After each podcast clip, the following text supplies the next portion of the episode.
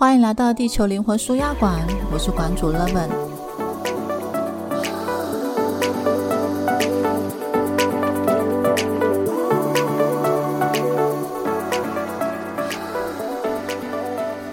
来聊聊来信提问的最后一题，关于如何停止感知。上一次我是回答说，感知不需要停止。但我后来想一想，我觉得如果你把它修改为就是如何让你的感知能够为你所用，或许更适合真实的我们的现况，因为它就是你这一世来地球旅行的基本配备啊。每个人配备都不一样，有的人他可能配备了比较多的累世的技能。那有的人可能比较多配备的是软实力，也就是他的个人特质。那其实每个人的基础配备不同，它其实就是你会期待着你来这一生走这一个过程所需要的那些礼物，那都是你事先设计好的，你的灵魂事先设计好的。所以，如果你把每一个人都是一个单独的、特别的、独特的个体，然后再做各自的学习跟旅行来看的话，你就会发现，其实人跟人之间没什么好比较，因为每个人要学习的、要领会的主题就不一样啊。那别人的对，不见得是你的对，你还是得要自己参谋、参谋、实践一下，才能够去产生出自己的观点，找到适合你自己的道。那个道可以是道理，可以是原则，可以是观点，但是你也必须要明白，当你到了最后这一生的那一刻，回过头去看，又会想要去有更多的思考，或者是更多的反转，或甚至是推翻，也不一定，它就会成为你下一次、下一次来地球旅行的课题，或者是你想要去经历的经验嘛。我原本想要回答你，我从来没有停止我感知，后来想不对，我有停止我的感知。但正确的说，应该是我限制了它运作的时段。比如说，像我的工作感知，我就会只要它在工作的时候启动，然后大多数的时候，我只要下班了我就休息。然后还有在就是任何的关系，我都是只感知我自己，我就在工作的时候才会感知对方。它是一个有效的人际界限，明确的切割。当然，这个切割是保有些弹性，可是你会有一种，就是知道什么时间、什么样的位置，你就是什么时间你在一个什么样的位置、什么样的状态，然后你就能够对于在那个时刻、那个时间点所发生的事情，做你比较不会后悔的回应。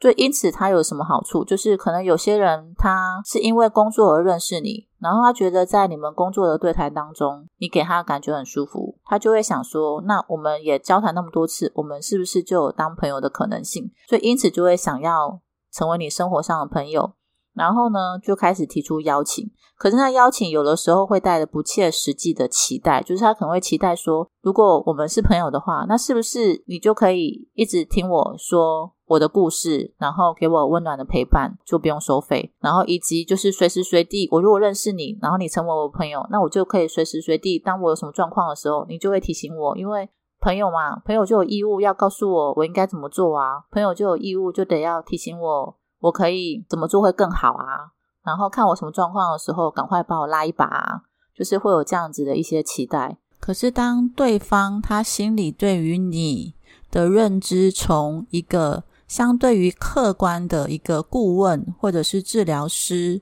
或是什么什么一个协助你来去探索他问题的一个角色的那个位置，移动到了是，就是成为是一个朋友，也就是能够在生活中去探讨更多生活状况、各种关系的一个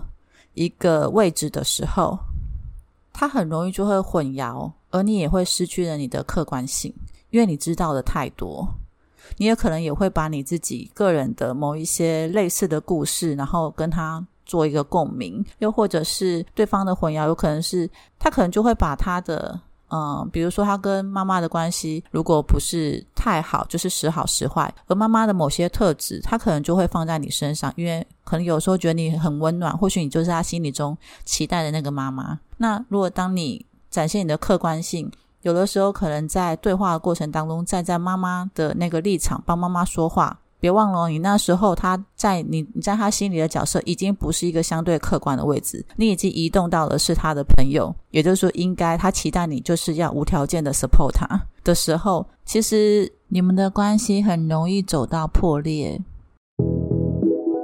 关系角色的混杂，某个程度也是双方场域的交叠。所以你可能需要先确定你现在所扮演的角色到底是哪一个。就是工作就是在工作的场合中去运作你的感知。那私底下，那你们如果是朋友的话，那就是朋友的程度。他的那个，嗯，虽然虽然那个角色的转换并不会非常的。像冷冰冰的线一样做有效的切割，因为有，因为它有共同的部分，就是都是你的人格特质的某一个部分嘛，在做展现。只是你在不同的角色、不同的场合下，你所发挥的程度不同，你们的场域会变成是混在一起，然后你也会丧失了你原本有的那个很好的优势，就是你在他生活圈之外。所以你你能够提供足够的客观，以及你可以经由你的工作去交叉验证他的说辞是否真的是符合真相的。运用你的工具，或者是你的判断，或者是你的直觉，那都是你的经验跟知识的累积嘛。可是，当你的角色混淆的时候，你其实就丧失的那个最有力的协助他的力道。这也是那个心理师他们的职场伦理当中一定会去讲到的，就是当他们在个案的嗯接触的期间，是不会有其他的关系的，就是他们的工作伦理，这是一个必备条件。只是心理学有心理学的说辞，然后有它的基本的规范。那我是从家族排列的场域这个角度去看这件事情，就发现它的确是有一个必须要做的界限的限制。如果你真的喜欢而且尊重你的这一个角色的话。除非你就是想要靠，就是你觉得在人际关系上面能够展现你的魅力，然后吸引人们在你旁边驻足，然后这样子的过程中能够对你们双方都有更大的好处或是优势的话，那或许你就可以用你自己的方式。但是呢，我看我自己的工作是觉得它需要有一些内在清晰的角色的调整的判定。以及明确的界限，这样对于自己以及对于对方都会是较好的选择。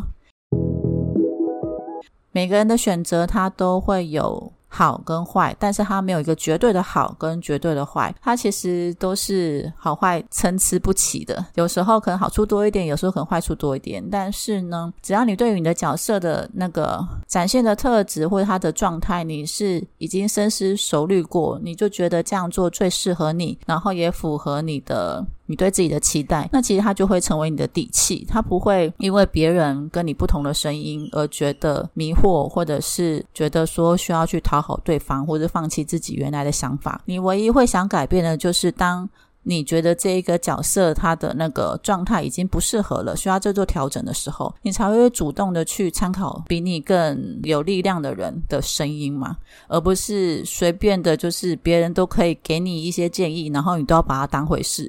这才是人生的前进的过程当中，你要去掌控的部分，就是你要去学会哪些声音可以回应，哪些声音不需要理会。那如果对方他根本没有在你的生活圈，就是因为你没有在他的生活圈，所以他才很想要恣意的去贴你标签嘛，就仿佛是他的人生没办法掌控，所以他就想要掌控别人，类似这样。那你何必管呢？你就过好自己，然后做好你自己想做的事。最后，最后要离开这个地球的时候，也只有你的灵魂以及你的灵性团体们会来协助你去做一个回顾，并且看看说你到底有没有完成你一开始预备好要做的学习，是吧？所以你只要对得起自己的内心，做符合你的灵魂频率的事情，那就够了。那至于别人的声音，有可能对方的灵魂正在做的功课跟你是相反的方向，所以对他对的部分，对你来说并不见得是对的。你如果照着他走，反而走错路，那不是很可惜吗？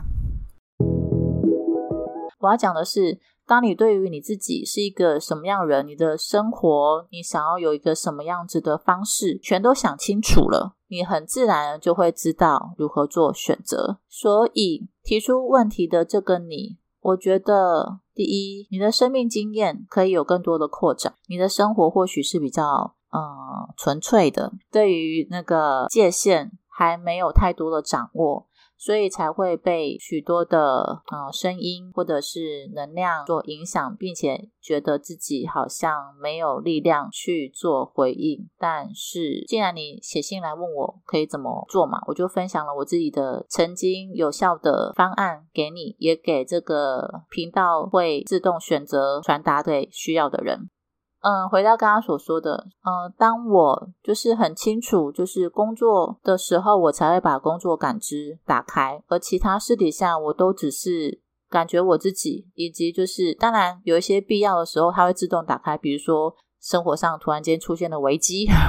我的自我保护能力会自动打开，所以那就会感知很多，对，那是很正常的事情。然后还有就是可能你某一些。情况刚好，嗯，神明有话跟你讲，他可能就会一直召唤，那也都会被他打开，所以就是也是很自然的事情。但大多数我都把它锁在就是小小的一个圈圈里，而这是可以调整的。你可以先去试着去收回。你现在会觉得自己感知太多，有可能你把你的能量场放的太大了。而想象力其实可以控制啊。如果你有上过那些脉轮的课程，他们也是用想象力。还有我们在做催眠，其实也是运用想象力啊。所以我们的脑袋有这样的设计，它本身就在告诉你，想象跟逻辑，它如果同时，你如果都同时运用的话，可以带给你的生命很好、很丰富的体验。所以不要特别的偏颇其中一方，而低估了另外一方的力道。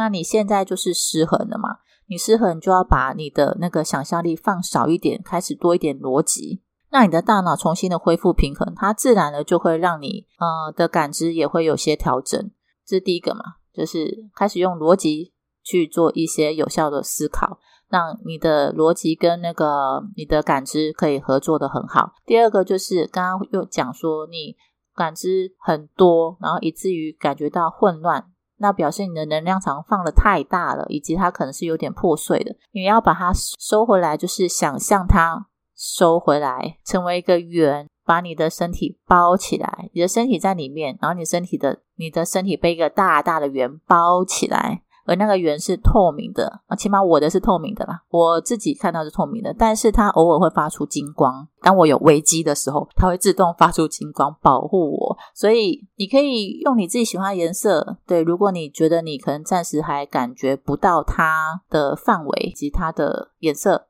那你就可以自己选一个，通常是你最喜欢的颜色，通常就是一个防护罩嘛，让它回来，然后守着你的身体，这是第一个。再来呢，你如果觉得这样还不够具体，你呢拿一支红色的笔，然后因为我怕你可能想象力有时候会很要把你的想象力聚焦在一个东西上面，可能还没办法太专注的话，你就拿一个红色的笔，沿着你的头，然后你的脖子、你的手脚，然后画一圈，那是你的生理能量，有意识的画一圈。